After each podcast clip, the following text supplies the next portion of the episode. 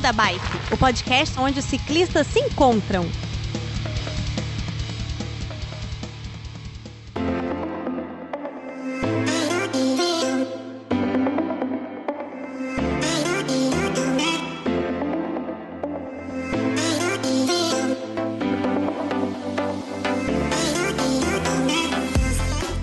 E aí, queridos ouvintes do Beco da Bike, tudo bem com vocês? Antes mesmo de ouvir o episódio aí, eu já regaço o dedo no like, compartilha no grupo do Zap Zap, comenta lá no nosso site becodabike.com.br, o podcast onde ciclistas se encontram. Ai, Jesus, eu tô brincando, pessoal, eu tô brincando. É que hoje eu tô gravando sozinho, né? Apareceu um imprevisto com o Werther. Então tá aí, pinto no lixo. Tô aqui solto na buraqueira. Mas então, ó, vamos ao que interessa. Trouxemos uma convidada super especial aqui. É, tenho acompanhado o trabalho dela nas redes sociais já faz alguns meses. E a gente vai falar sobre cidades pensadas para ciclistas. Então, olá, Ida Pontes. Seja bem-vinda. Se apresenta aí pra gente. Olá, obrigada pelo convite. Bom, eu sou é, uma bicicleteira desde 99. Eu estou em Campina Grande. É, sou de João Pessoa, mas moro aqui desde 2014, quando, enfim, me mudei para cá e comecei a dar aula de planejamento urbano e de urbanismo é, numa universidade particular daqui. E aqui fiquei, aqui eu, eu, adoro morar em Campina Grande, assim, acolhi Campina Grande como minha cidade, porque é uma cidade, o principal para mim é que eu consigo fazer tudo de bicicleta aqui, coisa que João Pessoa não me permite mais e é algo que me traz muita alegria no meu dia a dia. É poder ir dar aula, poder trabalhar, poder fazer compras, poder fazer tudo de bicicleta. E aí, fora isso, eu tenho uma formação de arquitetura e urbanismo e comecei a andar de bicicleta quando o ônibus era muito ruim para ir da minha casa para a universidade, é, ainda é o mesmo, inclusive, desde a década, do fim da década de 90. E como eu usava bicicleta no final de semana com meu irmão e os meninos da rua para lazer, eu, olhava assim, eu passava em frente à universidade e era muito mais rápido do que ficar, eram 50 minutos na época, dentro do ônibus. E aí eu disse, ah, um dia eu vou de bicicleta, vou, vou ver como é que, que é que dá. Isso foi logo depois da mudança do Código de Trânsito Brasileiro, né? Quando a bicicleta começou a ser considerada veículo, então ninguém, o pessoal ainda dizia que a bicicleta tinha que ir na contramão, uhum. né? ninguém sabia, eu não sabia nem que a bicicleta era um veículo. Daí eu comecei a usar a bicicleta para ir para a universidade, eu demorava menos de, de, de 30 minutos, em torno de 30 minutos, era um pouquinho menos, que eram 6 quilômetros. E daí é, comecei a, a, moldar todo o meu curso em função da cidade, mais do que a bicicleta, que na época era algo assim surreal. Quando fui fazer meu trabalho de conclusão de curso, as pessoas não queriam aceitar porque dizia que não era o trabalho de conclusão de arquitetura. E eu cheguei, mas é arquitetura e urbanismo, né? Por que uhum. não posso fazer? Acabei fazendo uma proposta de, de vias cicláveis para João Pessoa. Depois eu fui no mestrado, eu quis fazer integração, trem e bicicleta também em João Pessoa. E no doutorado eu queria porque queria é, morar num lugar onde eu podia andar de bicicleta sem ser questionada por nada, onde fosse natural. Uhum. Aí eu botei na minha cabeça que eu queria ir para a Holanda e consegui, né? Eu fiz meu doutorado na Holanda eu morei quatro anos lá e desde 2013 estou de volta trabalhando como professora e também no poder público. Bacana, bacana. Já sentiram aí, né, galera? O poder da mulher. Beco da Bike. Coloque água na sua garrafinha, afivele seu capacete e bora pedalar.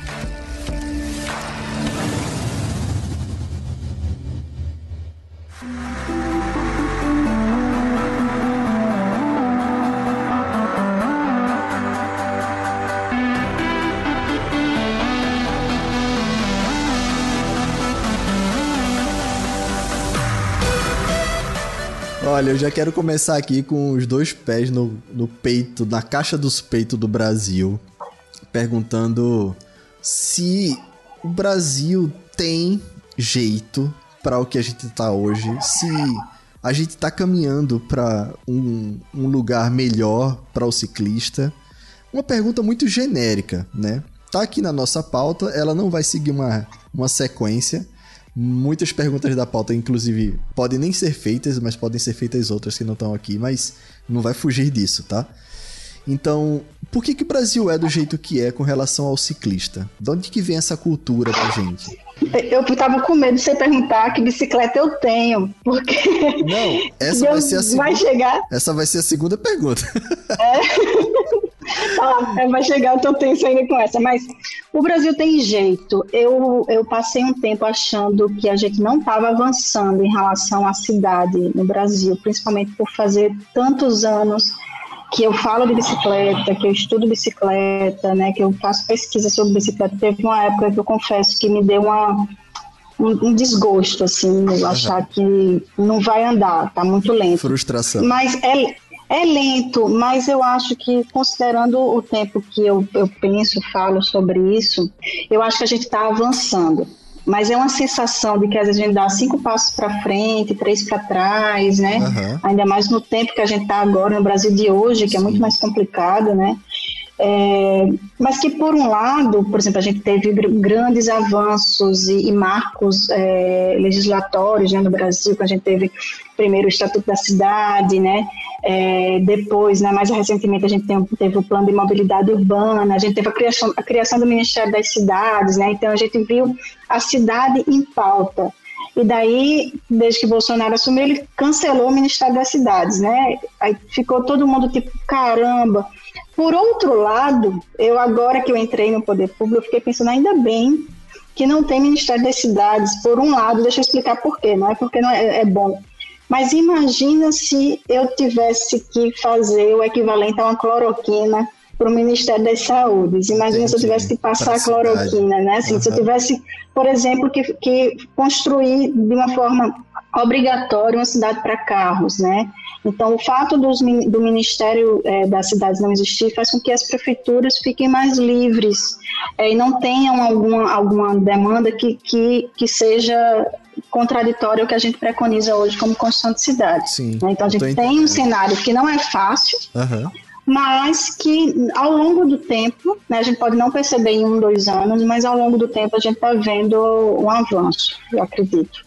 Então o Brasil tem jeito. Eu acho que tem jeito, mas assim, a gente precisa se juntar mais, entender mais. E quem puder, assim, conversar mais sobre cidade, que cidade é, porque às vezes a gente esbarra em o conhecimento às vezes é do, do, nosso colega do lado, de uma pessoa que você sabe que tem conhecimento e vai a gente vai querer fazer uma calçada mais larga, para isso vai ter que tirar espaço de carro e às vezes uma pessoa que está do seu lado vai dizer é o quê? E meu carro, como é que eu vou, vou me locomover? Então as pessoas precisam entender que a cidade é, um, é, é complexa e ela é para todos, então a gente precisa deixar espaço para todo mundo. E às vezes, para isso, a gente às vezes esbarra umas, umas besteiras que a gente nem imagina uhum. em termos de sociedade mesmo. Então a sociedade precisa se juntar e entender também como é que essa cidade pode ser melhor. Mas eu sou positiva em relação a isso. Eu também sou positivo com relação a isso. É, pensando sobre tudo que você falou aí, eu e aí você falou uma coisa que para mim é importantíssima, a gente tem que se juntar mais e discutir mais isso. Eu não vejo. É, eu participo de alguns grupos de pedais, a gente já entrevistou bastante gente, mas eu não vejo uma galera é, se juntando para discutir isso, sabe? Discutir o, o, nosso, o, o nosso futuro como ciclista, na condição de ciclista meio que fica a galera da road preocupada com a estrada e tal, e é só aquilo ali. Mas o cara da road é o cara que tá no dia de semana é, dentro de um carro trabalhando, sabe? E ele não tá preocupado com o ciclista que faz commuting, trabalho-casa. Então parece que não se conecta, eu acho meio, meio bizarro. Mas agora sim, qual bicicleta você tem? Você tem alguma bicicleta? Não tem? Você não tem uma bicicleta? Diga aí. Eu, eu tenho, tenho bicicletas aqui, que o não tem bicicleta compartilhada, por exemplo, então eu tenho bicicletas. É, então, minha preocupação é explicar que bicicleta eu tenho, porque primeiro, é. eu tenho três bicicletas, é. três vieram de países diferentes que eu morei. Olha, que beleza, hein? Tem uma Brompton. Eu tenho uma... uma Brompton. Você tem uma dobrável não, Não tenho dobrável. Eu não tenho uma dobrável. Eu tive uma dobrável na Holanda, mas eu deixei lá. Era uma dobrável é, bem, bem pebinha, eu deixei por lá. Ah, não tá. tenho uma pronta. Uhum. É, eu tenho. Eu vou falar por ordem cronológica. Fale. Eu tenho uma, uma Peugeot hum. dobrável da década de 70. Ah, eu tenho uma dobrável, mas é uma Peugeot. Aí, que massa. É, que ela tem um aro, eu acho que é um aro 20. Uhum. É um aro do tamanho da roda daquelas cargueiras que tem a roda menor na eu frente. Sei. Sabe? Eu sou afim de comprar uma bicicleta dessa. É a de padaria. sim, a, a, gente tem uma, a gente tem uma coletiva aqui em Campina Grande que a gente tem um movimento chamado de Bar in Bike. E aí a gente tem uma cargueira dessa coletiva para colocar o som para no, nos nossos passeios de bar em bar, que a gente vai de bicicleta de bar em bar, uhum. escutando um, um, um som e a gente tem uma cargueira dessa coletiva.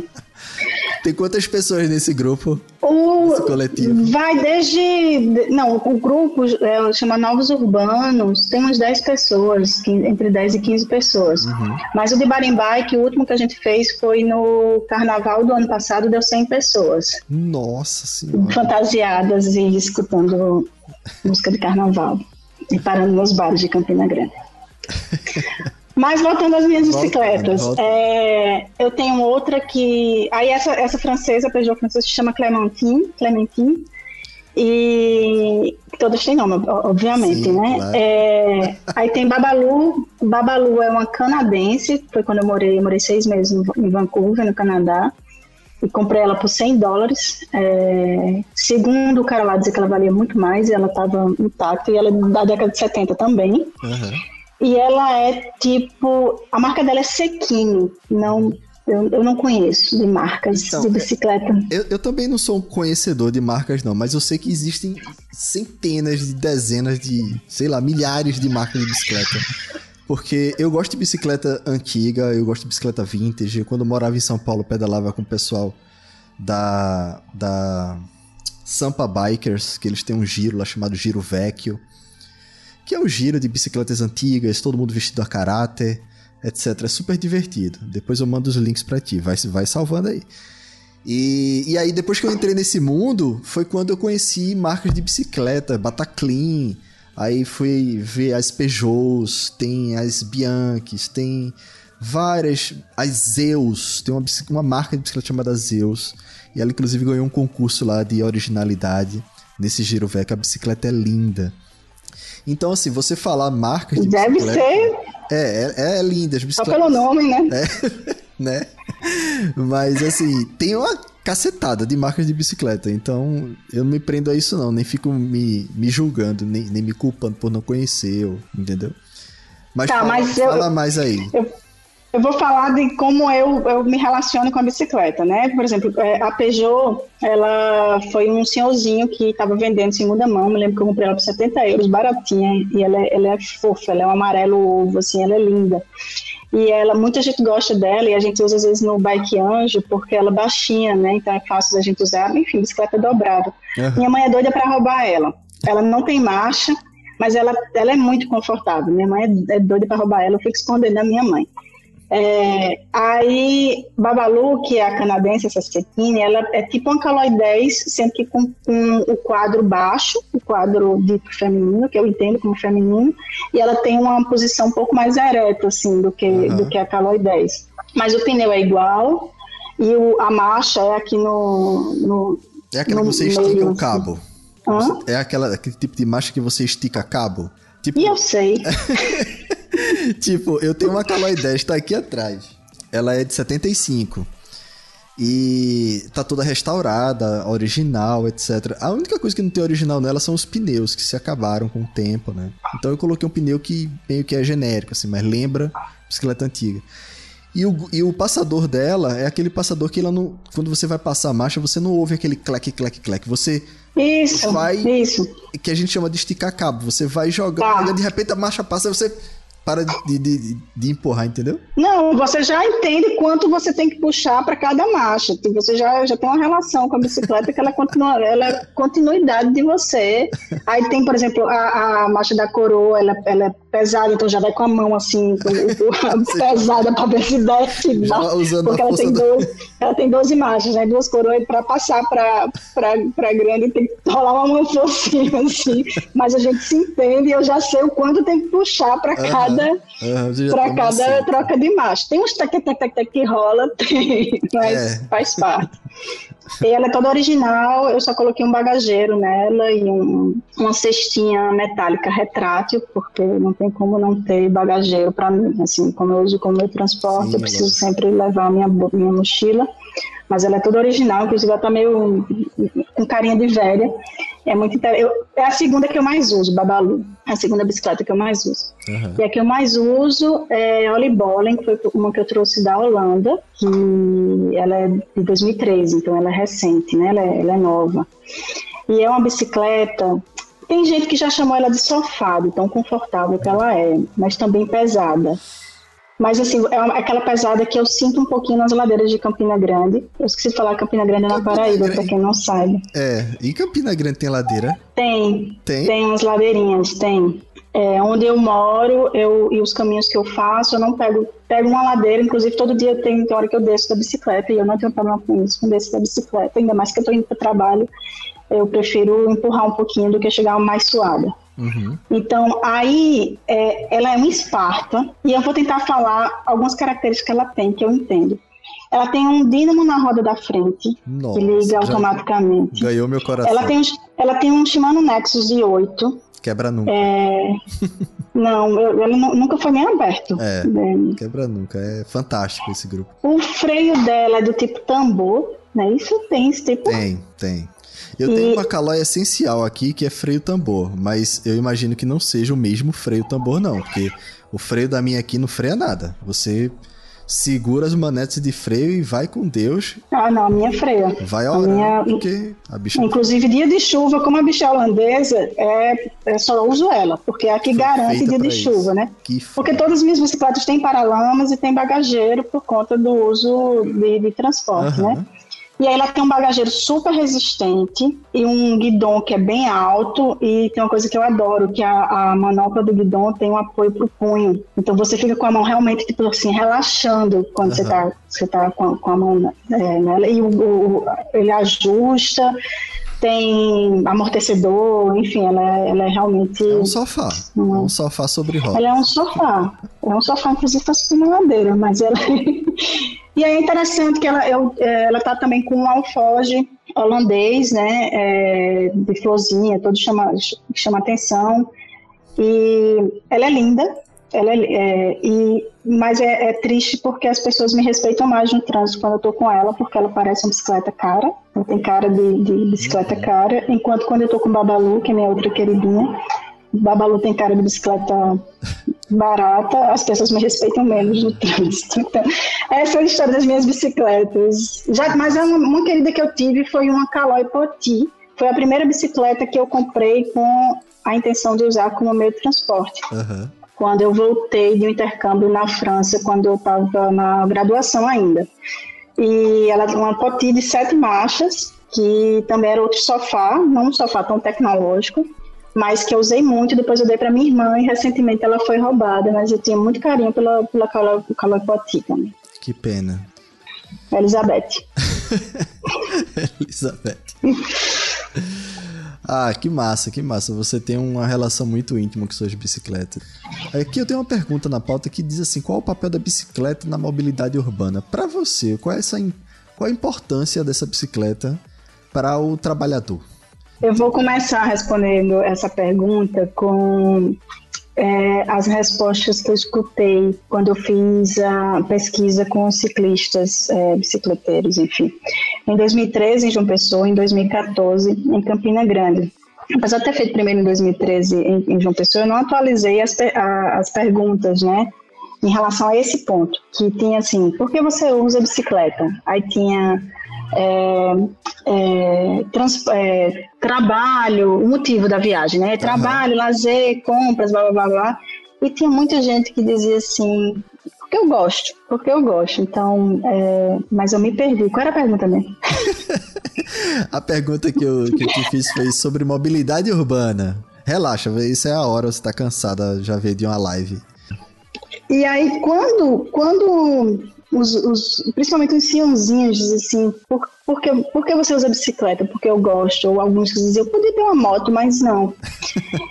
me, me, faz, me faz entender algo que vai além do... Da necessidade do, prática. da necessidade, da praticidade, da questão social, da questão econômica, uhum. é, vai além. A gente sabe que tem, tem todos esses, esses, esses papéis da bicicleta né, na, na, na cidade, mas é uma, é uma questão do bem-estar. É o bem-estar, é, a, é a, alegria que você chega nos cantos, sem nem perceber por quê. Uhum. Mas porque você chegou de bicicleta, porque você fez um exercício físico, mesmo que seja curto, 3, 5 quilômetros, que dá 12, 15, 20 minutos. Uhum. O bem-estar para a cidade, eu acho que é o principal, né? Que aí a gente vai para o exercício físico, pessoa, mesmo quem não faz exercício físico, né? Você usar a bicicleta no cotidiano tira você do sedentarismo, uhum. né? Eu estou, claro, considerando a bicicleta como meio de transporte, que são distâncias que em geral vão até 7 quilômetros, né? Pelo, pelo que eu entendo. Né? Então, 7 de ida, 7 de volta no máximo, mas em geral dá 5, 3, né? Uhum. Dependendo do tamanho da cidade, obviamente.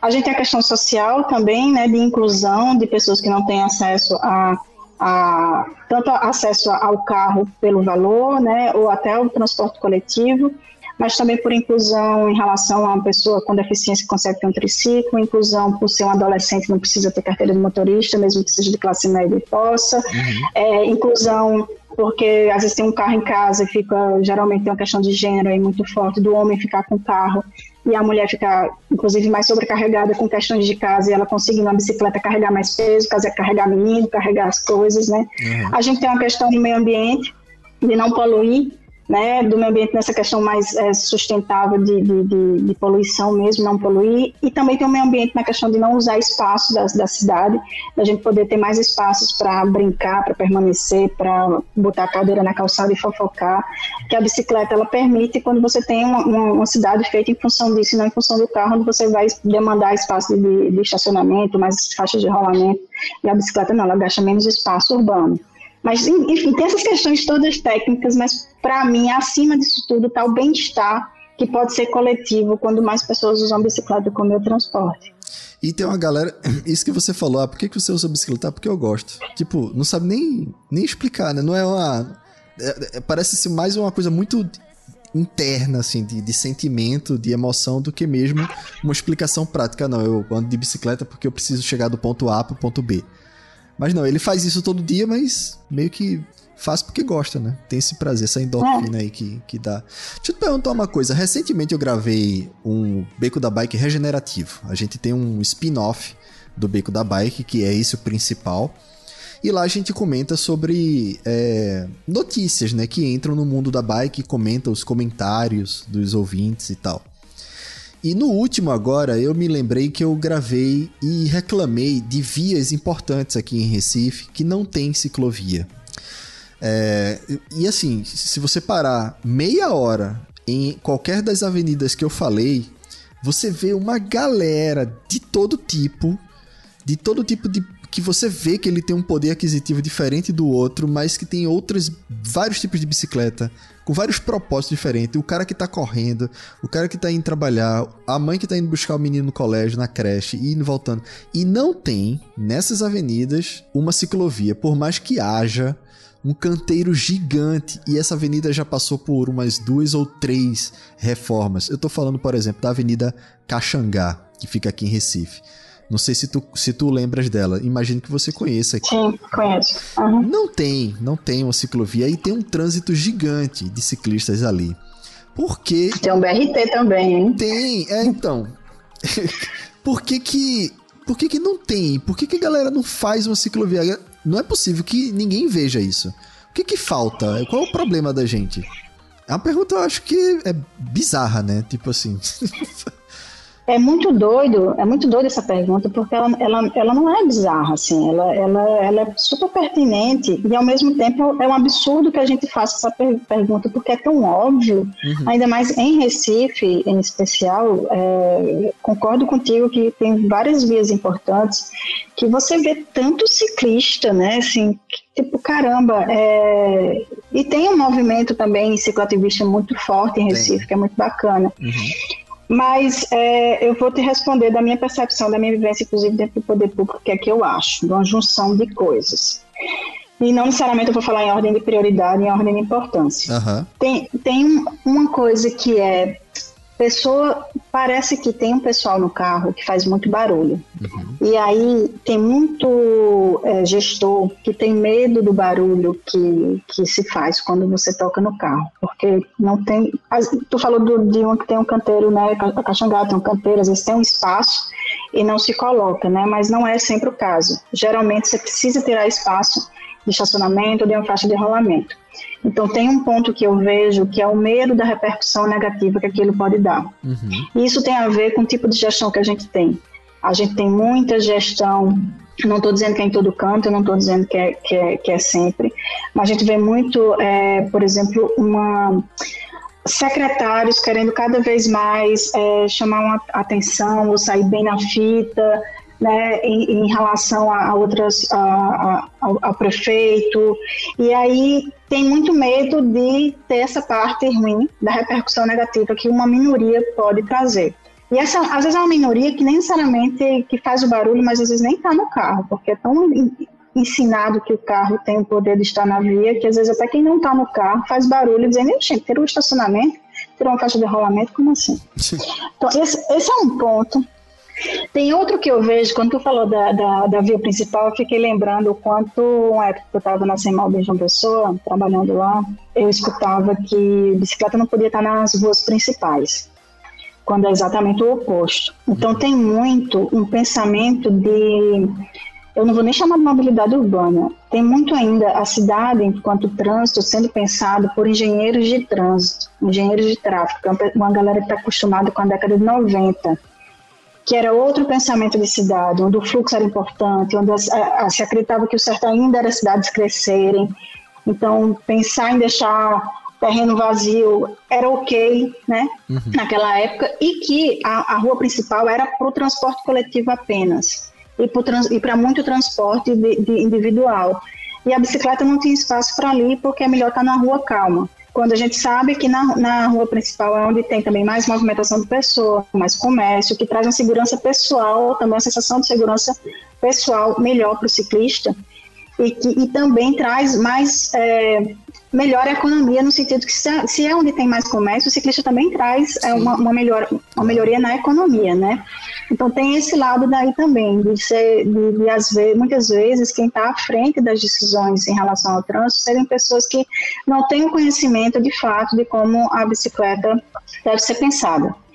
Além disso, a gente ainda tem nos cursos de arquitetura e urbanismo, por exemplo, né, a gente está começando a mudar agora, nos últimos cinco anos, mas era uma visão ainda muito limitada da mobilidade ativa como um todo, né?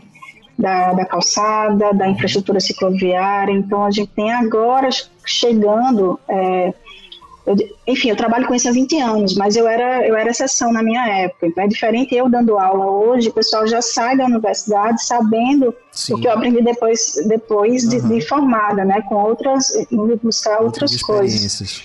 Teve um movimento também que eu achei que, por isso que eu, que eu falei no início, que eu tenho um, uma, um certo, uma certa visão positiva, que foi o Ciências Sem Fronteiras. Teve muito, muito, muita gente que foi, muita não em porcentagem no Brasil, mas a galera que foi morar fora e voltou viu que é possível ter a gente ter cidades mais humanas, ter cidades diferentes, né? Então isso é positivo e essa galera está aos poucos ainda chegando no poder público, chegando nessa mudança. Então tem uma força vindo aí que eu acho que, que a gente vai conseguir sair desse, desse marasmo de não, de não mudar. Tá devagar ainda, mas vai sair. Mas eu vejo que é um conjunto de fatores para que por exemplo, na Caxangá não tem uma ciclovia que junta tanto, às vezes, é, falta de conhecimento, ineficiência do poder público e, e, falta das pessoas certas no lugar certo. Do jeito que você fala, para mim só, só é tipo uma coisa, é cultural, né? Então tem que esperar. Eu vou falar da maneira bem, bem superficial. Tem que esperar essa galera que tá hoje morrer para poder começar a entrar gente, gente que pense bicicleta e tirar esse povo que tá no poder público aí, que tem a cabeça de 1900 e Guaraná com rolha, para começar a pensar em cidades e engenharia de trânsito voltado para um ciclista, né? Sei lá. Tô só divagando aqui. Precisa, precisa matar o povo, não. não pra mim, esse povo pode morrer tudinho. tô brincando. Não, tô brincando, tô falando sério. mas mas tem, tem, uma questão, tem uma questão cultural geracional é, apesar que eu sempre escuto os meus alunos. É. Oi. eu sempre escuto os meus alunos assim, às vezes. Ah, mas é cultural, o brasileiro nunca vai mudar, né? Então, às vezes tem a cultura que vai, essa cultura lenta que vai mudando de geração, e às vezes tem um empurrãozinho que pode ser dado, né? Uhum. Eu acho que a gente é mais, talvez a gente seja mais ou menos da mesma idade, não sei se tu lembra, né, quando teve a mudança do Código Trans brasileiro, Que as pessoas, inclusive, tinha até campanha para não usar cinto de segurança, Lembro. porque matava mais do que. Né? Então. A, eu, eu vi uma mudança. Pedala na contramão. Por eu vi uma... muita gente hoje ainda pedala na contramão, né? Porque tinha dizendo é. lá, como, como a bicicleta não era reconhecida como um veículo, a turma levava em consideração o, a bicicleta como um pedestre, meio que igualava pedestre com bicicleta. Me corrija se eu estiver errado, mas pelo que eu conheço e já li, era isso. Então, para um pedestre andar na contramão, você via o carro e conseguiria pular. Só que a bicicleta vai numa velocidade que o pedestre não anda. Então, enfim, é isso? Inclusive, eu tenho, eu tenho algo sobre, sobre isso, mas assim, a gente viu uma mudança cultural acontecer quando a gente teve um marco legislatório muito importante, que foi o Código Trânsito Brasileiro, uma fiscalização e educação é, intensiva. Hoje em dia, a gente não conhece nem, quer dizer, conheço várias pessoas do interior, ainda tem muito isso, das pessoas não usarem o cinto de segurança, mas nas cidades médias e grandes é automático você entrar no carro e puxar automático. o cinto. E te, provavelmente era algo que poderia acontecer mais lentamente, mas teve um empurrãozinho de, de uma política pública, né? Mas eu queria falar sobre. Deixa eu. Vou, vou interromper aqui a pauta. Essa história de andar na contramão, eu, eu cresci escutando que bicicleta tem que andar na contramão. E quando eu comecei a usar a bicicleta como meu transporte, eu fui atrás de saber como é que eu me comporto aqui nesse trânsito, porque eu preciso entender como é que minimamente para chegar, chegar vivo em casa, né? Ainda mais na época eu pegava uma BR. Enfim, é, e aí, é, esses dias que eu vi um, um, vídeo de Renata Falzoni explicando essa questão de como era antes o Código de Trânsito Brasileiro. Ela falou, na verdade, algo como não tinha nada para bicicleta, se, né, se assemelhava ao pedestre. Uhum. E como o pedestre tem que ir até hoje, né, quando não tiver calçado, tem que ir na contramão, né, é, entendia isso. E eu fiquei pensando esses dias sobre isso tendo uma discussão sobre. É, alguém estava comentando comigo sobre o de bar em bike, que tinha muita dificuldade desse, desse movimento que a gente faz, porque as pessoas bebem e pedalam. Uhum. E ao mesmo tempo eu estou lendo um livro sobre, é, sobre bicicleta na Holanda, esqueci agora o nome do livro, mas já o lembro disso. E aí eu estava lendo esse livro que falava e que trazia muito fortemente a questão da bicicleta na Holanda ser mais próxima do pedestre e que talvez no nosso Código de Trânsito brasileiro a gente tenha se afastado mais em relação à bicicleta, ser próximo ao pedestre, e a gente aproximou mais a bicicleta do veículo. Uhum. Então a gente, eu, eu pelo menos aqui já é uma, uma, não é algo técnico, é uma vivência minha. Eu vejo muito mais as pessoas associando a bicicleta ah, não pode estar na contramão, não pode estar na calçada, tem que estar correto, tem que estar assim, né? Entendi. Ninguém lembra que tem que ter retrovisor e buzina, né? Uhum. Acha que tem que estar de capacete, que não tem que estar, né? Uhum. Mas a gente acabou associando muito mais a bicicleta, ou pelo menos no meu entorno, né? as pessoas que chegam a mim, ao veículo motorizado, e a gente afastou mais a bicicleta do pedestre. O que vai de Quando encontro, acho... o que vai de encontro a tudo isso que a Falzone falou e o que eu acabei de falar também. Entendi. Isso. Uhum. E, e, e, e, e Renata Falzone ela traz uma coisa interessante que, que sobre a lógica da mão e contramão não fazia sentido tanto para o pedestre quanto para o ciclista. Uhum. Ela até falou nesse vídeo que todo ciclista tem uma contramãozinha para chamar de sua, eu tenho várias uhum. para chamar de minha, porque é um, é um transporte ativo, você vai escolher no fim das contas aquela linha de desejo mais curta, mais fácil, mais confortável.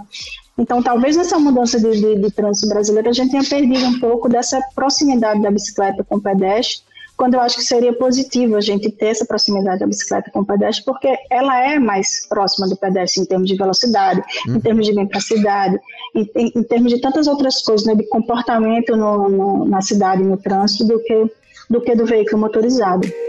Talk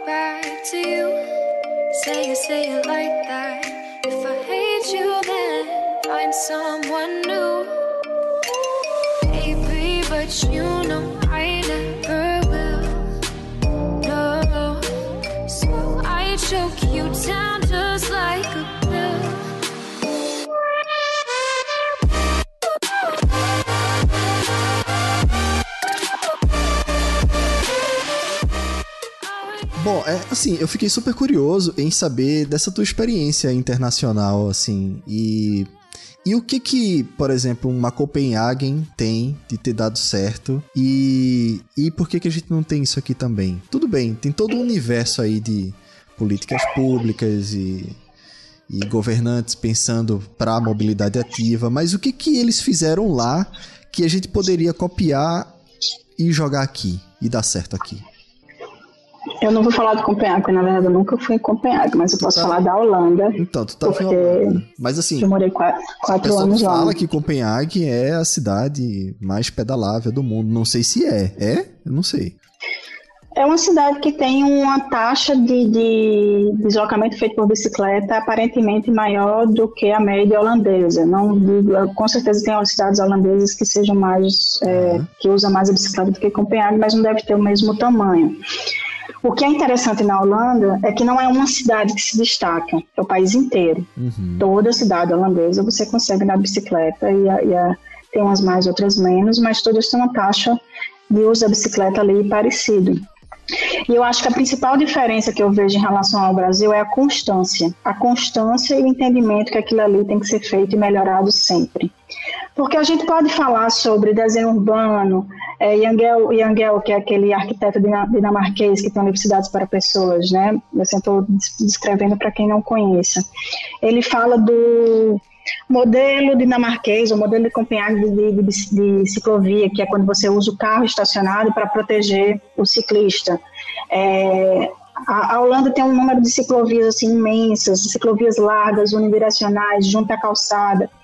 A gente pode falar de vários modelos que pode funcionar. Em Aracaju, por exemplo, eles usam muito o canteiro central para colocar as ciclovias e funciona lá. Em termos de quilometragem, não é tão tão longo, mas tem uma continuidade uma, uma, e uma conexão entre as ciclovias. Então, a gente pode falar de modelo de desenho urbano, mas eu acho que a principal diferença é a constância em querer fazer melhor para o ciclista. Uhum. Porque o que eu vejo de rua lá na Holanda, que tem uma ciclofaixa, e que tem dois anos que fizeram a ciclofaixa, eles viram que não funcionava, e vão melhorar e transformar em ciclovia, ou vão mudar alguma coisa ali no trânsito mesmo a rua parecendo estar tá novinha para a gente, assim, recém-feita, uhum. é impressionante. Eles estão sempre fazendo obra para melhorar e sempre melhorando para o ciclista. Isso, deixando mais largo, deixando mais segregado. Isso sim, independente hum. de quem é o político da vez. Porque aqui parece Exato. que é assim, entra um. Parece não, é assim, entra um, aí. É.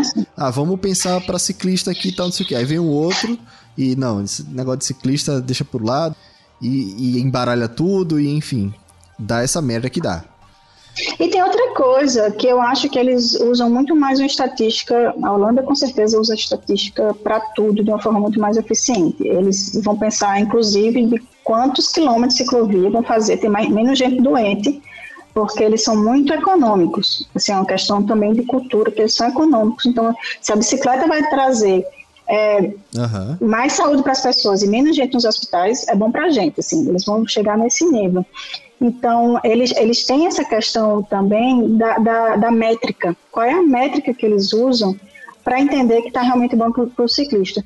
Me dá agonia quando vem prefeito que for dizer eu fiz 400 quilômetros de ciclovia.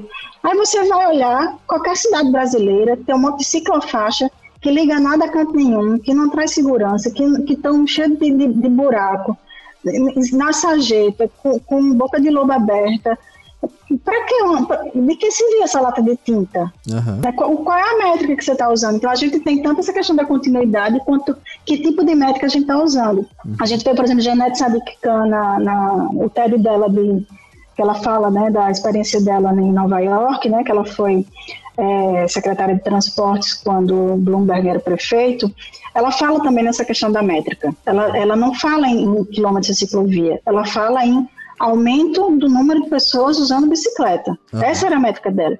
E que isso não leva só a ciclovia, leva a, a você diminuir a velocidade dos veículos, faz mais pessoas andarem de bicicleta.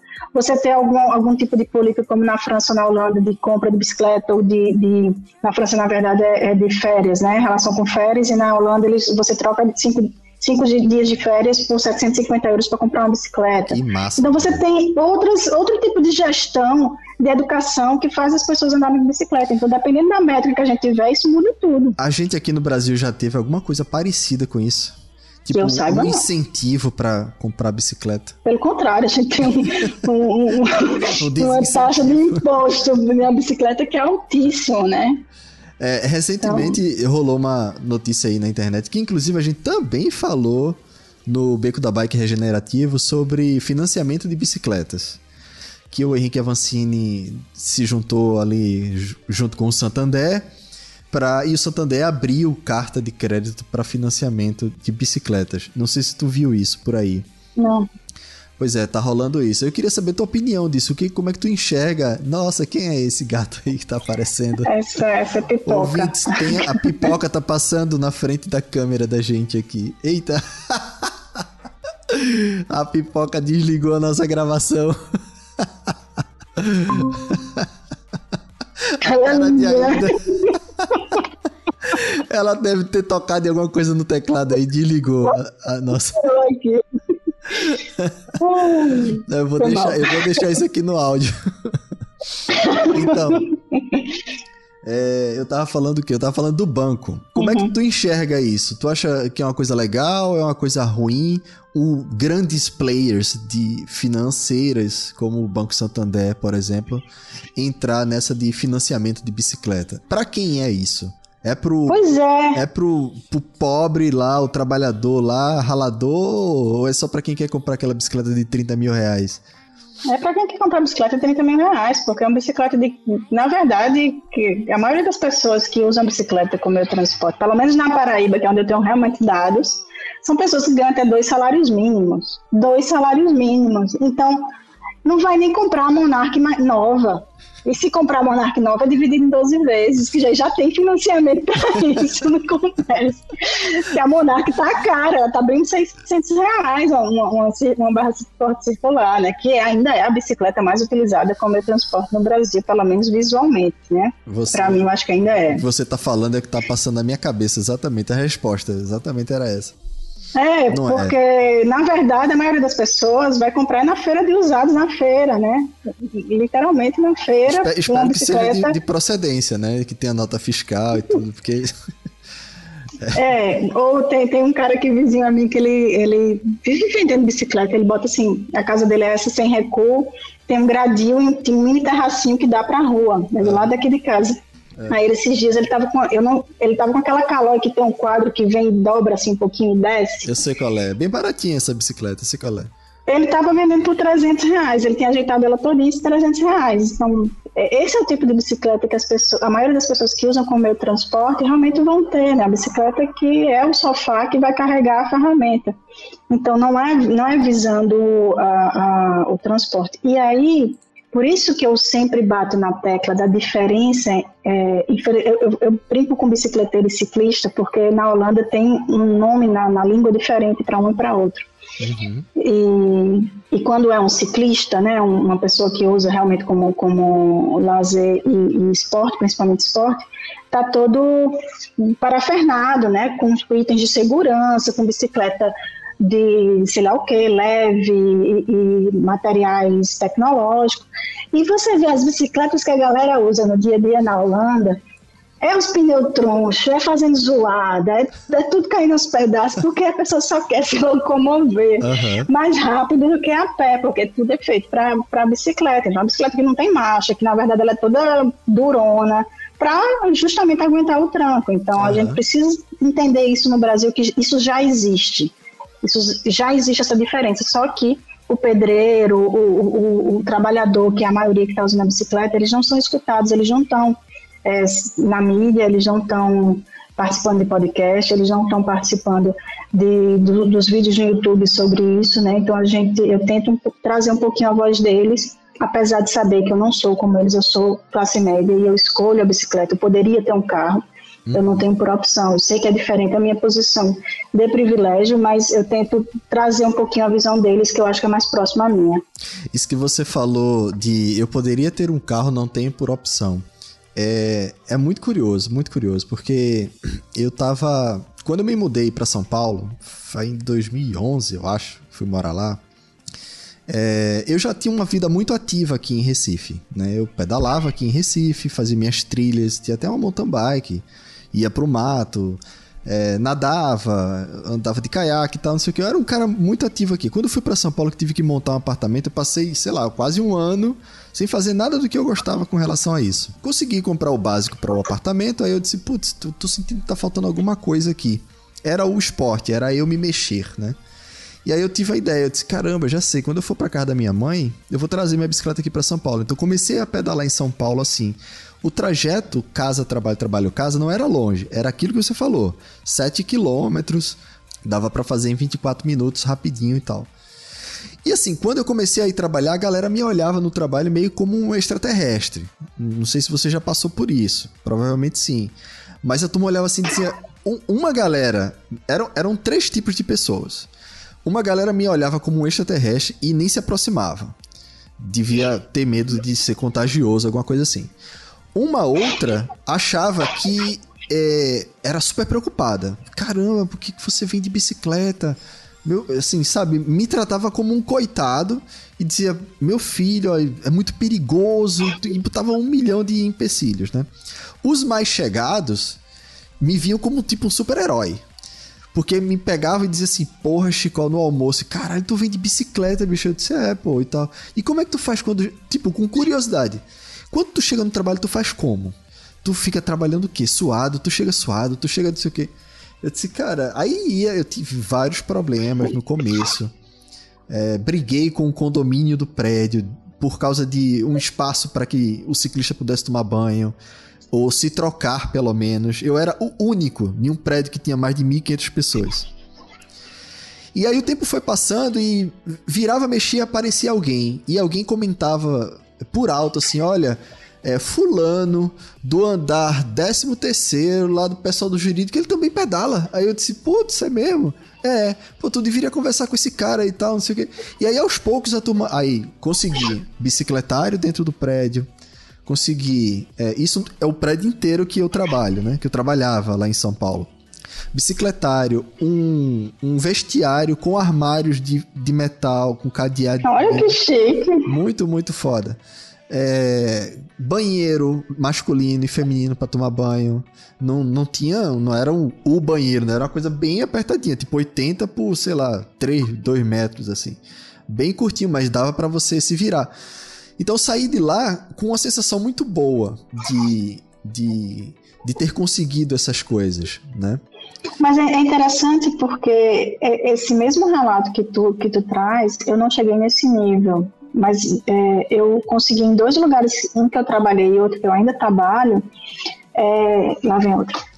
lá vem a pipoca. De... Lá vem a gata aqui. É, eu consegui, em dois, dois lugares que eu trabalhei, um que eu trabalhei, né, que foi lá na CEMOB, na, na Superintendência de Mobilidade Urbana de João Pessoa. Cheguei, eu não tinha lugar para botar bicicleta, e aos poucos eu fui pedindo espaço do lado da guarita, depois eu tirei uma vaga de carro, depois eu tirei duas e de repente surgiram as bicicletas. Uhum. E, e mesma coisa na universidade que eu, que eu dou aula, eu cheguei, tinha um paraciclo lá longe, longe da guarita, eu, não, bota aqui na frente, hoje em dia tem dia que não tem lugar para botar bicicleta, né? Então eu tenho duas teorias sobre isso. Uma, as pessoas, né, têm aquele desejo é, guardado quando vê um doido entre aspas, né, que faz aquilo, vai se arrisca, né, é a fazer também, que acha um pouquinho menos doido do que tem outro que fez. E outro, pelo menos nas minhas duas experiências, tam, também tem muito, muita gente que vai de bicicleta e que a gente não sabe onde se esconde. A bicicleta é invisível a esse nível, né, em, em alguns aspectos. Tipo, agora que eu estou indo para a Secretaria de Planejamento aqui em Campina Grande, Outro dia, um, um, um dos, dos, vigias, né, que vai de bicicleta, chegou para mim e fez, professora Aida, é, depois a gente podia ver, né, organizar um lugarzinho aqui para as bicicletas. Podemos, tal. É, tu sabe quantas pessoas? Porque tem aquele menino que vem também, ele fez, tem oito bicicletas. Eu disse, como é? tem, oito pessoas que vêm de bicicleta. Cadê? Cadê? Onde é que eles voltam? Eu não sei onde eles voltam a bicicleta, uhum. sabe? Fica tudo entucado nas salas, uhum. entucado em outros lugares. Mas é muito interessante de ver também esse, esse ponto positivo das pessoas terem. Mostra teu relato e algumas vivências que eu tive, mostra o quanto tem muita gente que quer andar de bicicleta uhum. e que não tem é, não sente convidado, né, por diversos fatores, inclusive às vezes tem um chuveiro. E muitas vezes tem chuveiro, uhum. que é um pessoal da limpeza que usa, Sim. mas que não é acessível. Vou dar um exemplo, na Universidade Federal daqui de Campina Grande. É, tem chuveiro. Uma época eu fui é, pesquisadora lá e eu descobri que tinha um chuveiro que era fechado a chave pelo pessoal da faxina. E aí eu pedi ao pessoal da faxina achar uma cópia, fiz uma cópia para mim eu podia usar. Então às vezes você tem que descobrir. O pessoal, o pessoal da faxina não ficou chateada com você, não, assim. Ah, não, porque só era eu. Ah, então. Só era eu que usava. Eu acho que se fosse para transformar em algo assim começar a chegar vários alunos, então, vários pesquisadores lembra, querendo lembra que eu falei que eu consegui, eu consegui, lembra que eu falei que eu consegui um banheiro para tomar banho, então, uhum. era o banheiro do pessoal da faxina. Quando eu comecei, era só eu, entendeu? Era só eu que ia lá, então, ah, deixa esse doido aí, coitado, o menino vem de sei lá de onde, do centro de São Paulo, da Santa Cecília, eu morava na Santa Cecília. Deixa ele tomar banho e tal. Aí de repente apareceu um outro amigo. Aí um outro amigo. Aí já começou a criar um clima meio cinza entre nós e porque usava só de favor e o pessoal da faxina. Até que chegou um ponto de eu ter que procurar o condomínio, procurar o prédio, o pessoal lá e dizer, olha, existe uma demanda, tem uma galera que tá vindo de bicicleta e a gente não pode parar essa onda agora, porque isso é saudável e tal. Então, contra os argumentos, ninguém, ninguém ganhava de mim. Então, eu preciso oficializar aquele banheiro lá embaixo, masculino e feminino, pra galera que vem de bicicleta. Então, passa um memorando, faz o que você que tiver de fazer aí para poder a galera acabar com essa guerrinha fria que existia entre nós ciclistas e o pessoal da faxina, entendeu? E aí foi feito isso. Eles não gostaram no começo, mas depois, paciência, né? Aconteceu é, isso. É, é, por, mas, por exemplo, na Universidade do Aula não tem lugar para tomar banho. Não tem. E não tem oficial na CEPLAN, mas tem chuveiro. Se alguém quiser chegar e usar, mas ninguém.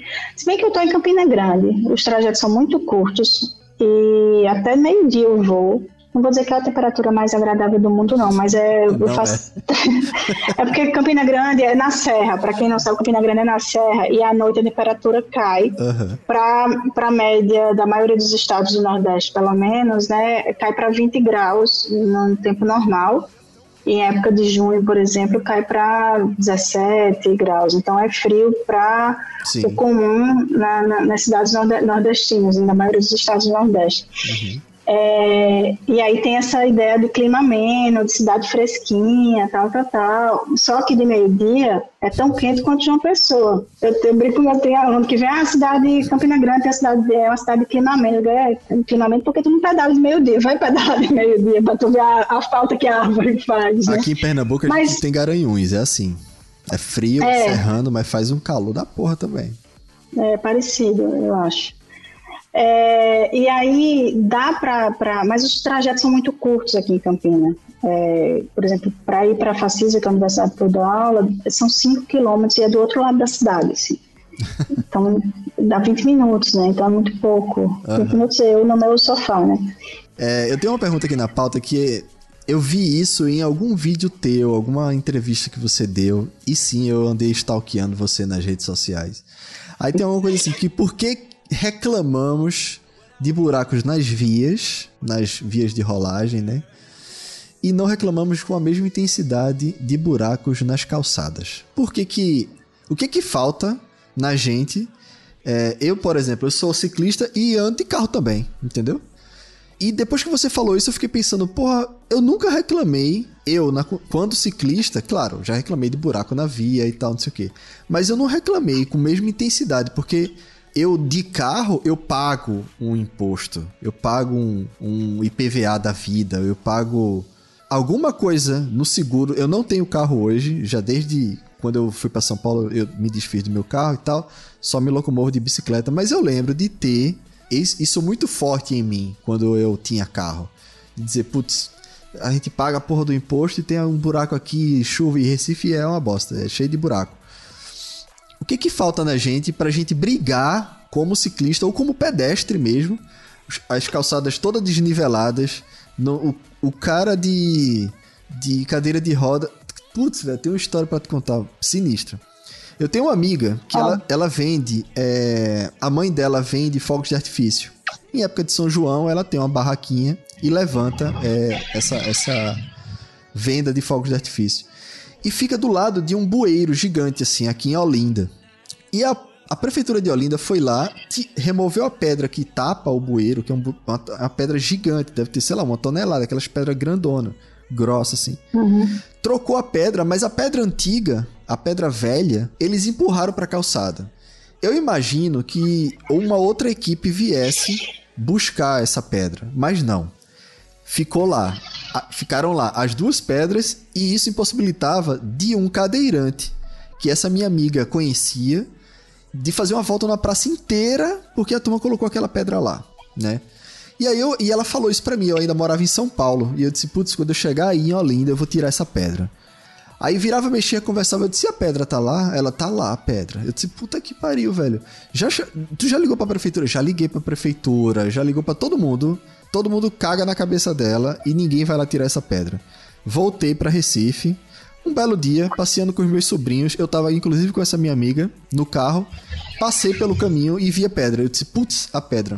Liguei a seta, encostei o carro, Chamei meus... A gente nunca ia conseguir tirar a pedra dali para o cadeirante passar ou para qualquer pessoa passar se não fosse a ajuda da galera entregadora de bike que tava ali, a galera do iFood. Tinha uma é uma praça e a turma se concentra, né? Fica todo mundo concentrado. Mas tinha para menos de 20 não.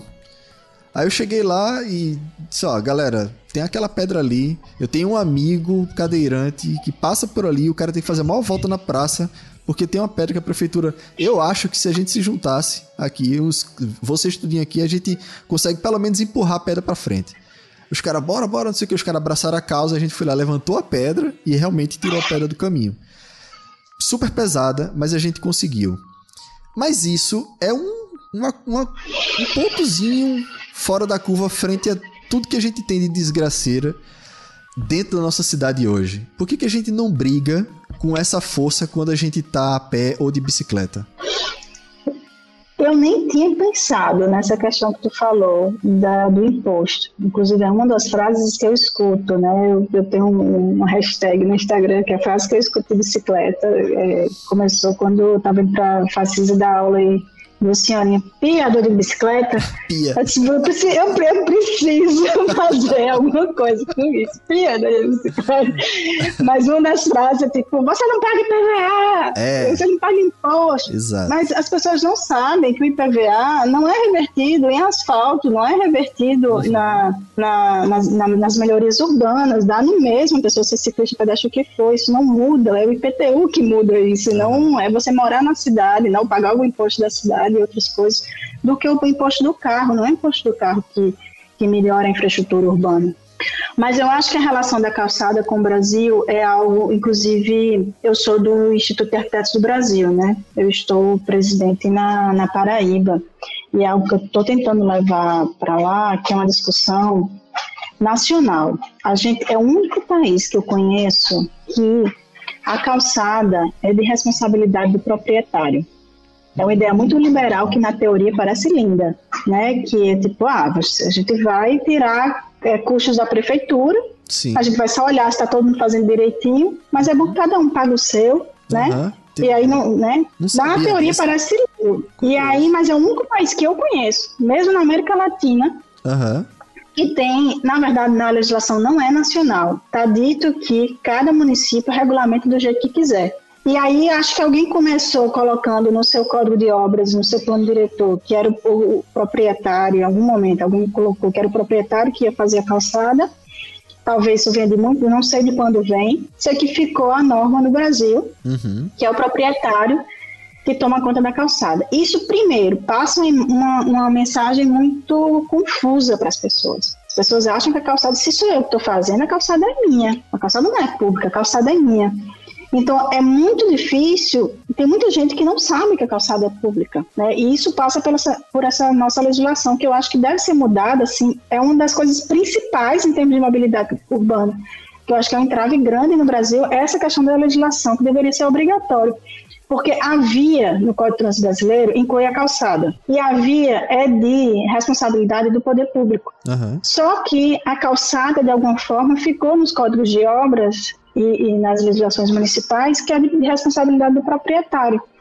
Então, a- as pessoas não reclamam porque não há, não- muita gente não sabe que é poder público e é tão é, banda voa, é tão, é tão absurda as nossas calçadas do que o que é um buraco. Diante das rampas de acesso, diante de, de calçada com grama, calçada com porcelanato, é, calçada com poste no meio, calçada de 50 centímetros de largura, o que é um buraco.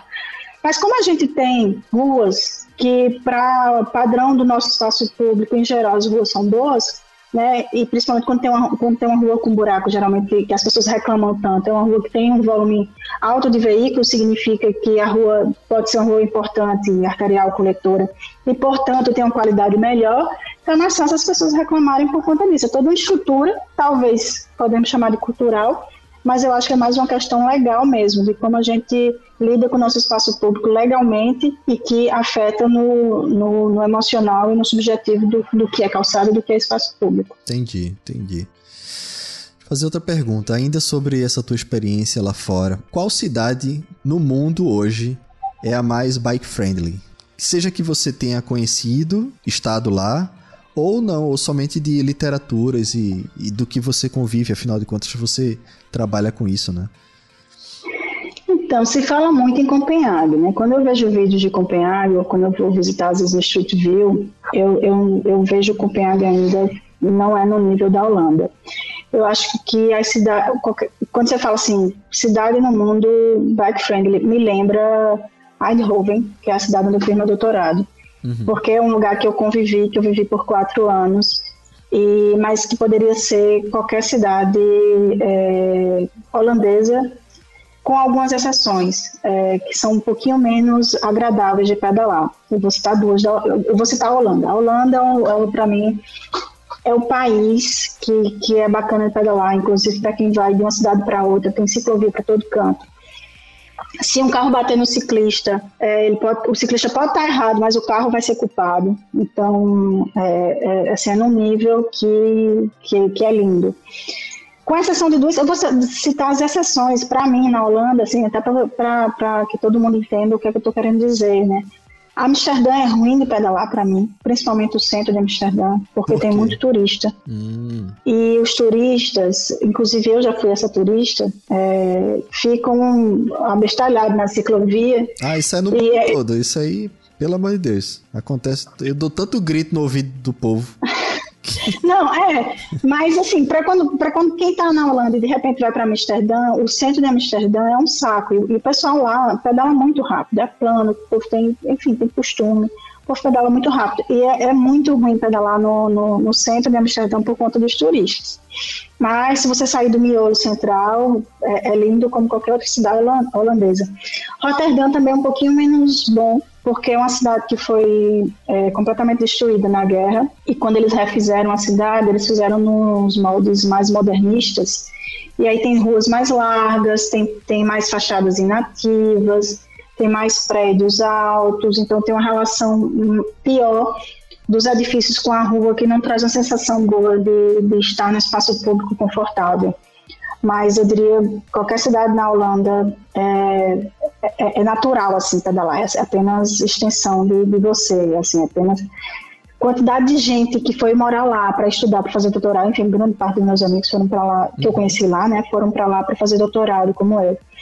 Muitos deles tiveram que aprender a andar de bicicleta lá. E se você não andar de bicicleta lá, você é um pouco como você se sente em uma cidade média grande brasileira sem carro. Você se sente sem mobilidade, assim, você se sente preso, você sente que você não consegue resolver as coisas. Uhum. Enquanto outros amigos que foram para lá e levaram um carro, mal usavam o carro porque é, não precisava, dava tanto, tanto trabalho andar de carro que a bicicleta é apenas extensão de, do caminhar mesmo. Não. Entendi. Deixa eu fazer outra pergunta. É, a gente tava lá atrás, lá no começo da gravação da gente aqui, que já vai com uma hora e tanto. É, você falou sobre o pessoal dentro, algo assim, que dentro da academia, dentro do curso, a gente ter agora alguma uma luzinha sobre na matriz curricular alguma coisa pensada para ciclista. Num curso de arquitetura, por exemplo, que, sei lá, na década de 60 não se pensava nem em bicicleta, Aí agora a gente já tem uma galera saindo da, da faculdade, no curso de graduação, com umas ideias de pensar cidades para ciclistas, né? É, em quais outras esferas da vida acadêmica a gente pode colocar alguma coisa assim, pensado para ciclista, para que a gente tivesse uma sinergia, assim, todo mundo pensando, é, não somente o curso de arquitetura, sabe? É, eu tô falando isso porque aqui em Recife, a Universidade Federal de Pernambuco é, colocou dentro do, do curso de Engenharia Mecânica o estudos de bicicleta. Então, no curso de Engenharia Mecânica da Universidade Federal de Pernambuco tem uma cadeira chamada Estudos da Bicicleta, né? Então, beleza, eu já tenho arquitetura, eu tenho uma engenharia mecânica. É, eu acho que isso é uma pergunta difícil de responder, porque aí abrangeria muita coisa, mas qual, em qual outro curso tu acha que é super importante a galera ter é, esse pensamento de bicicleta já embrionário para formar o profissional? Eu acho que engenharia civil. Engenharia é, civil. Pelo menos uns atritos que eu tenho às vezes de pensamento, né, em termos de, de pensamento de cidade, pensamento de, de vias, é com o pessoal da engenharia civil que o meu pouco entendimento da engenharia civil é um curso muito generalista, a arquitetura também é, uhum. mas é um curso generalista que algumas pessoas que eu conheço que, que são engenheiros, eles saem achando que aquele pouco que eles viram de alguma coisa é suficiente para fazer muito. Eu acho que dentro do curso de arquitetura urbana a gente tem mais noção de que, é, por exemplo, o planejamento urbano Geralmente os cursos têm uma ou duas disciplinas de planejamento urbano. Isso não significa que você vai sair do curso sabendo fazer um plano diretor. Você precisa de alguma experiência, de algum estágio, um pouco como é, é, é, talvez medicina, né? Se você quiser ser, sei lá, é, dermatologista, tem que fazer uma, uma especialização em dermatologia, né? A mesma coisa deveria ser para arquitetura e para engenharia civil, só que é feito mais naturalmente. Então, você tem na, no, no, no, curso de, de, de, engenharia, às vezes, uma ou duas disciplinas de transporte, às vezes tem uma específica de, de, de trilhos, né, de ferrovia, de, de, veículos sobre trilho, e eu acho que ainda está demorando um pouco mais lá a dar essa, essa modernizada em termos de. Não modernizada é um termo ruim, mas essa atualizada em termos de de que como é como se pensa o, o, o trânsito, o transporte, ainda é muito voltado a fluxo, volume, né? Como vou chegar ali mais rápido possível. Enquanto que na, na arquitetura e no urbanismo a gente já, já entende que, que não, que primeiro o, arquiteto, o arquiteto urbanista ele tem um entendimento, ele deve ter um entendimento de, de transporte que não é o mesmo do engenheiro civil, mas que além do transporte da via, a gente entende de cidade, a gente entende a importância do, de como a altura do edifício afeta o pedestre, de como é, o fato de ser um comércio ou um, ou um, condomínio fechado faz um pedestre querer estar ali ou não, uma pessoa querer estar ali ou não, uhum. e que a via e pensar a mobilidade é muito mais do que fluxo, também é permanência, também é ter pessoas na rua. Então, acho que engenharia civil é um curso que iria ajudar muito nesse movimento de melhoria das nossas cidades, se conseguisse atualizar nesse sentido, de pensar a cidade como um todo. Massa, massa. A gente. Bom, estamos caminhando aqui para os finalmente já. Eu... Agora, deixa eu só, eu não sei. Diga. Como é que. Eu estou falando dos, dos, cursos próximos, próximos a mim, que uhum. eu sei que ainda não estão com essa atualização. Provavelmente tem muitos cursos no Brasil que já estão bem mais é, bacanas nesse sentido que eu não conheço. É, explica pra gente, assim, de maneira que o ouvinte leigo entenda o que, que é o Plano Nacional de Mobilidade e qual a importância dele. O Plano Nacional de Mobilidade Urbana é uma lei, é, número, é a única lei que eu sei decorada, que é a 12.587, de 2012. Ele é uma lei que é, tem, do, tem dois pontos principais dessa lei. Um é que obriga os municípios, a partir de 20 mil habitantes, a ter um plano de mobilidade urbana. O que é que esse plano de mobilidade urbana é importante né, para municípios, é, principalmente os médios e os grandes? Né? É você ter um direcionamento em relação à mobilidade, à largura da, da via, à priorização é, de quem na, na, no espaço público, né, o fato de você ter algum planejamento. Então, obrigar os municípios a ter, isso não significa que os municípios têm, porque a gente tem uma taxa muito pequena ainda de municípios que têm. Não é obrigado. Que a lei não é obrigado? É, obri é obrigado, é obrigado, mas podemos falar sobre isso. Já eu volto. E eu, então, o primeiro ponto é obrigar os municípios, a partir de 20 mil habitantes, a ter um pensamento sobre a mobilidade urbana. Então, pelo menos, é, é, obriga no sentido de pensar o futuro da sua cidade para a mobilidade urbana. E a segunda coisa é definir quem é a prioridade, porque a gente tem o Código de Trânsito Brasileiro que determina como as pessoas devem se comportar na via, fala até de sinalização, fala né, que a, a bicicleta tem que andar no bordo da via, os veículos têm que ultrapassar um metro e meio, se não usar cinto tem multa, né, a penalidade qual é, blá blá blá. A, o plano né, de mobilidade urbana ele vai dizer quem é que é a. Apesar do Código de Trânsito Brasileiro dizer que o maior tem que cuidar do menor, ele deixa muito claro que no planejamento da cidade a prioridade tem que ser do pedestre primeiro, depois do ciclista, depois do transporte coletivo, depois do transporte de carga e, por fim, o transporte motorizado individual. Então, é um marco legal muito importante e uma mensagem muito clara para os municípios dizer se você está priorizando o carro, né, está preocupado aí só em fazer viaduto e alargar vias, não é isso que a, a, o Plano Nacional está querendo. Disso a mudar são outros 500, né, devagar. Uhum. E aí a gente vê por que poucos municípios têm. Por exemplo, na Paraíba, Campina Grande tem, conseguiu fazer em 2015, é, com o pessoal da própria prefeitura, e João Pessoa estava para entregar, entregou, fizeram licitação e contrataram uma empresa para fazer. Porque a gente está no momento no Brasil, inclusive, grande parte dos planos diretores que eu conheço das cidades estão atrasados. A gente está no momento no Brasil onde o planejamento está cada vez menos considerado. E eu estou vendo isso de dentro da prefeitura, onde cada vez mais as pessoas estão dando valor à obra pronta e menos a planos. Então é muito mais fácil. Como, como assim é muito... a obra pronta? Tem uma secretaria que faz planejamento e não constrói, e tem outra que constrói. Hum. É muito mais instagramável você postar, refazer uma calçada, refazer uma via, do que você postar que fez um plano diretor. E custa caro. Entendi. Né? Então, houve no Brasil, de uma forma geral, um, uma desvalorização dos planos como um todo. A gente teve marcos legais, como eu falei no início, importantes, né, de obrigação de fazer plano diretor, uhum. com o Estatuto da Cidade, na verdade com a Constituição Federal, que foi reforçado com, a, com o Estatuto da Cidade. A obrigação de fazer planos de mobilidade, só que esses planos custam caro para fazer.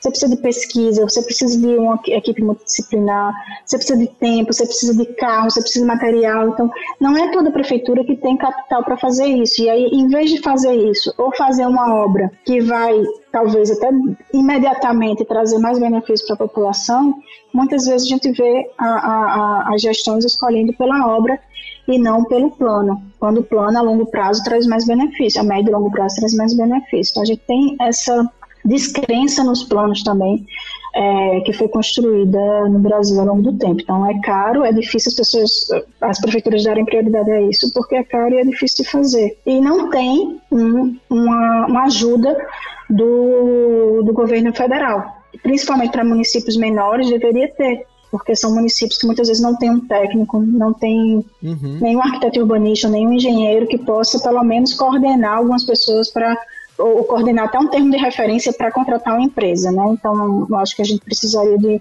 um suporte maior dos, é, do governo federal, principalmente para os municípios pequenos. Eu estou muito ligada em estudar e perceber municípios pequenos, uhum. porque desde que eu vim morar em Campina, eu levo muito meus alunos para fazer estudo nas cidades menores. Eu tenho muitos alunos de cidades pequenas ao redor. E tem acontecido algo que a gente precisa cuidar muito dos municípios pequenos, porque a, o ensino superior chegou para muita gente e não chegou emprego, não chegou oportunidades nos municípios pequenos. Então, eles estão indo para cidades maiores para estudar e estão ficando ou voltando, ou indo para outros lugares e não estão voltando para suas cidades.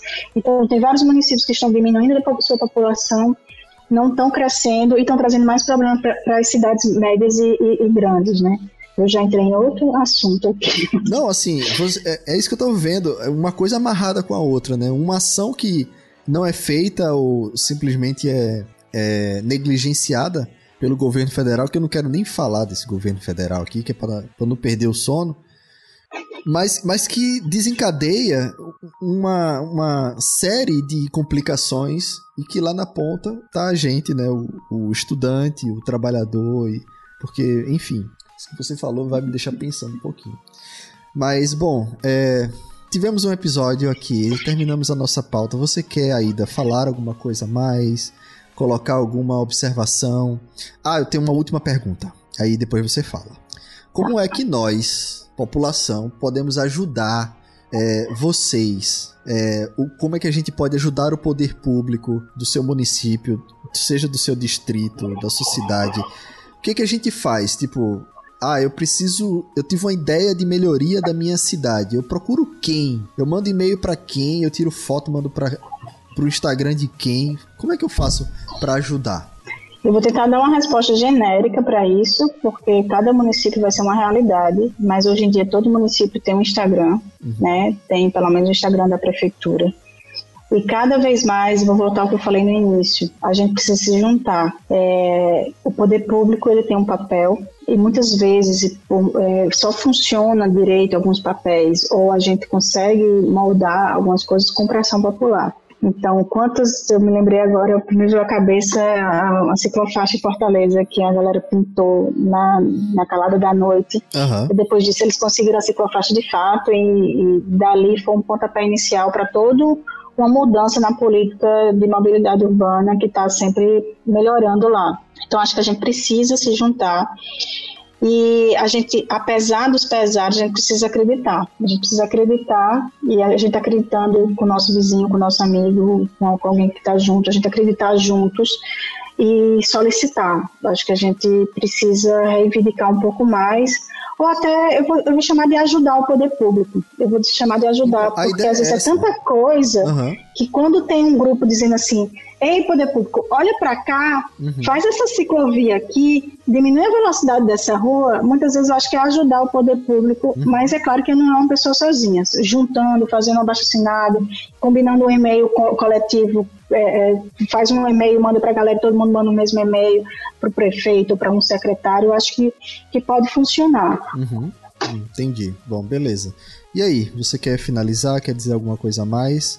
Ou tá tudo ótimo? Eu fiquei, eu fiquei quando tu falou, eu fiquei pensando o seguinte: é, é, eu vejo muita gente, talvez seja um pessoal que escuta aqui é, o, o, podcast né, do Canto da Bike, que outro dia eu não uso a bicicleta para longas distâncias, mas outro dia eu fui com, com um namorado que eu ele pegou uma bicicleta, uma Caloi 10 estava abandonada aqui em casa, ajeitou, não está ajeitando ela ainda.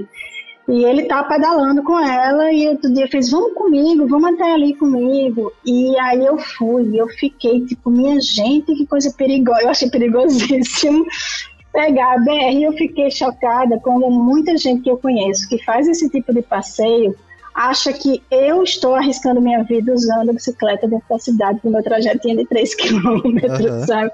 Uhum. Eu acho que se, se fosse para deixar um recado, é para quem anda de bicicleta, para inclusive longas distâncias e às vezes evita usar é, para ir ali no trabalho para 3, 5, 7 quilômetros porque é perigoso, porque é quente, ou porque vou chegar assim assado. Tenta, testa, sempre tem uma forma, né? Não existe cidade perfeita para andar de bicicleta, porque ou vai ser muito quente, ou vai ser muito frio, ou vai ter ladeira, ou não vai ter ladeira, ou vai, enfim, vai ter sempre uma questão em algum momento do tempo. Então, eu sempre tento dizer isso para as pessoas: vamos, vamos tentar, vamos sair da caixinha, vamos fazer algo que nunca fez. E se para quem já usa bicicleta como lazer, como esporte, é tão fácil usar como transporte. É, e às vezes tenta conseguir a chavinha da, do pessoal da faxina para tomar um banho. Uhum. E depois, quem sabe, vai estar um super vestiário lá no lugar de trabalho. Bacana. Aida, muitíssimo obrigado pela tua participação aqui. Eu achei o bate-papo muito massa. Eu vou mandar para o Felipe, nosso editor, editar esse episódio aqui bem com carinho. E é isso, ouvintes. É, temos um episódio aí da Pontes. Vou colocar aqui os contatos dela aqui nos comentários do podcast. E se vocês tiverem sugestões, dúvidas, mandem pra gente, a gente encaminha para ela, ela responde e a gente coloca nos próximos episódios aí. Falou? Um grande abraço. Vamos dar tchau, Aida. Obrigada, ficou foi um prazer. Tchau, pessoal. Tchau, pessoal. Valeu.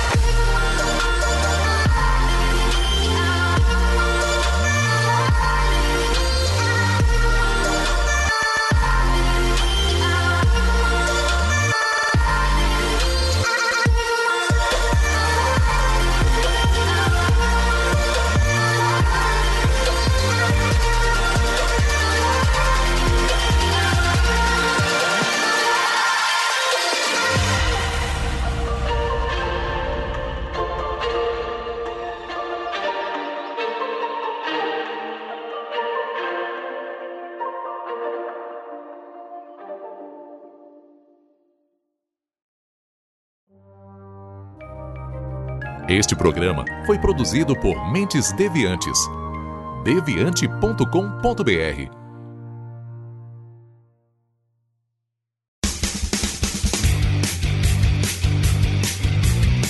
Cortes, edição de podcast.